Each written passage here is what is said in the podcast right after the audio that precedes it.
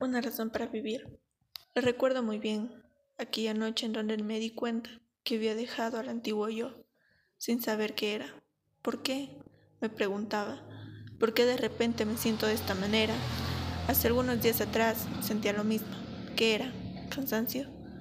Deseaba que en algún momento solo desplomarme y morir, ya que después de tanto jamás me sentí realmente plena ni viva. Me llamo Nastia, Nastia. Tengo 20 años, estudio en la ciudad de Nueva York. Hace unos días me mudé al campo. Quise alejarme de todo, ya que pasaba ignorando muchas cosas a lo largo de mi vida. Nadie veía dichas señales, ni yo misma las noté. Me comencé a esconder del mundo. No me levantaba de la cama, ya desde hace una semana. Apenas podía digerir la comida. ¿Por qué? No entendí.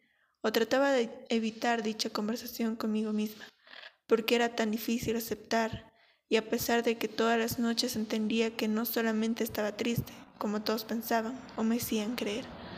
Estás triste solamente, me decían, pronto te repondrás.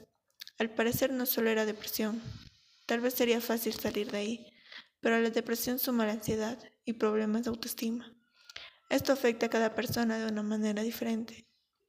Tal vez algunas personas, al igual que yo, ya no tienen ganas de hacer nada, simplemente dormir para escapar un poco de esta realidad.